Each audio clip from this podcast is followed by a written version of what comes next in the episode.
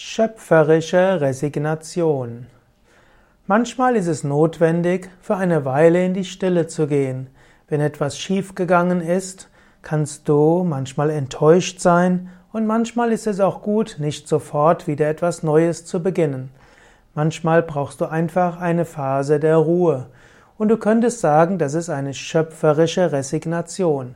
Mit dem Ausdruck Resignation erkennst du an, dass du irgendwo es aufgegeben hast. Mit dem Ausdruck schöpferische Resignation drückst du aus, dass daraus etwas Neues entstehen kann und dass es eine Pause ist, man könnte auch sagen eine kreative Pause, die dir helfen kann, später wieder schöpferisch tätig zu sein.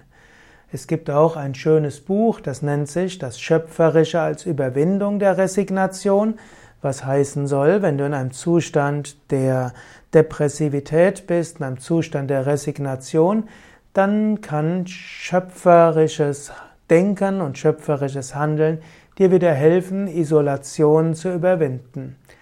Man sagt zwar, dass schöpferisches Handeln in einem Umfeld der Empathie und der Solidarität gedeiht, Resignation dagegen ist eine Folge von Isolation, und äh, trotzdem kann man sagen, dass eine schöpferische Resignation heißt, du gehst erstmal in die Einsamkeit, du wartest ab, bis dann schließlich neue Kraft und Energie kommt.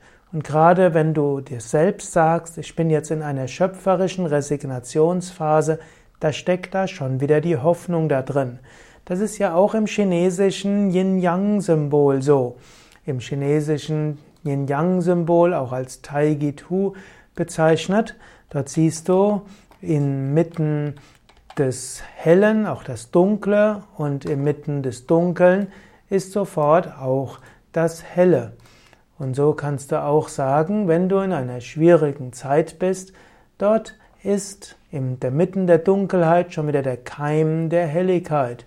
Umgekehrt, wenn es hell ist, kann es auch wieder dunkel werden.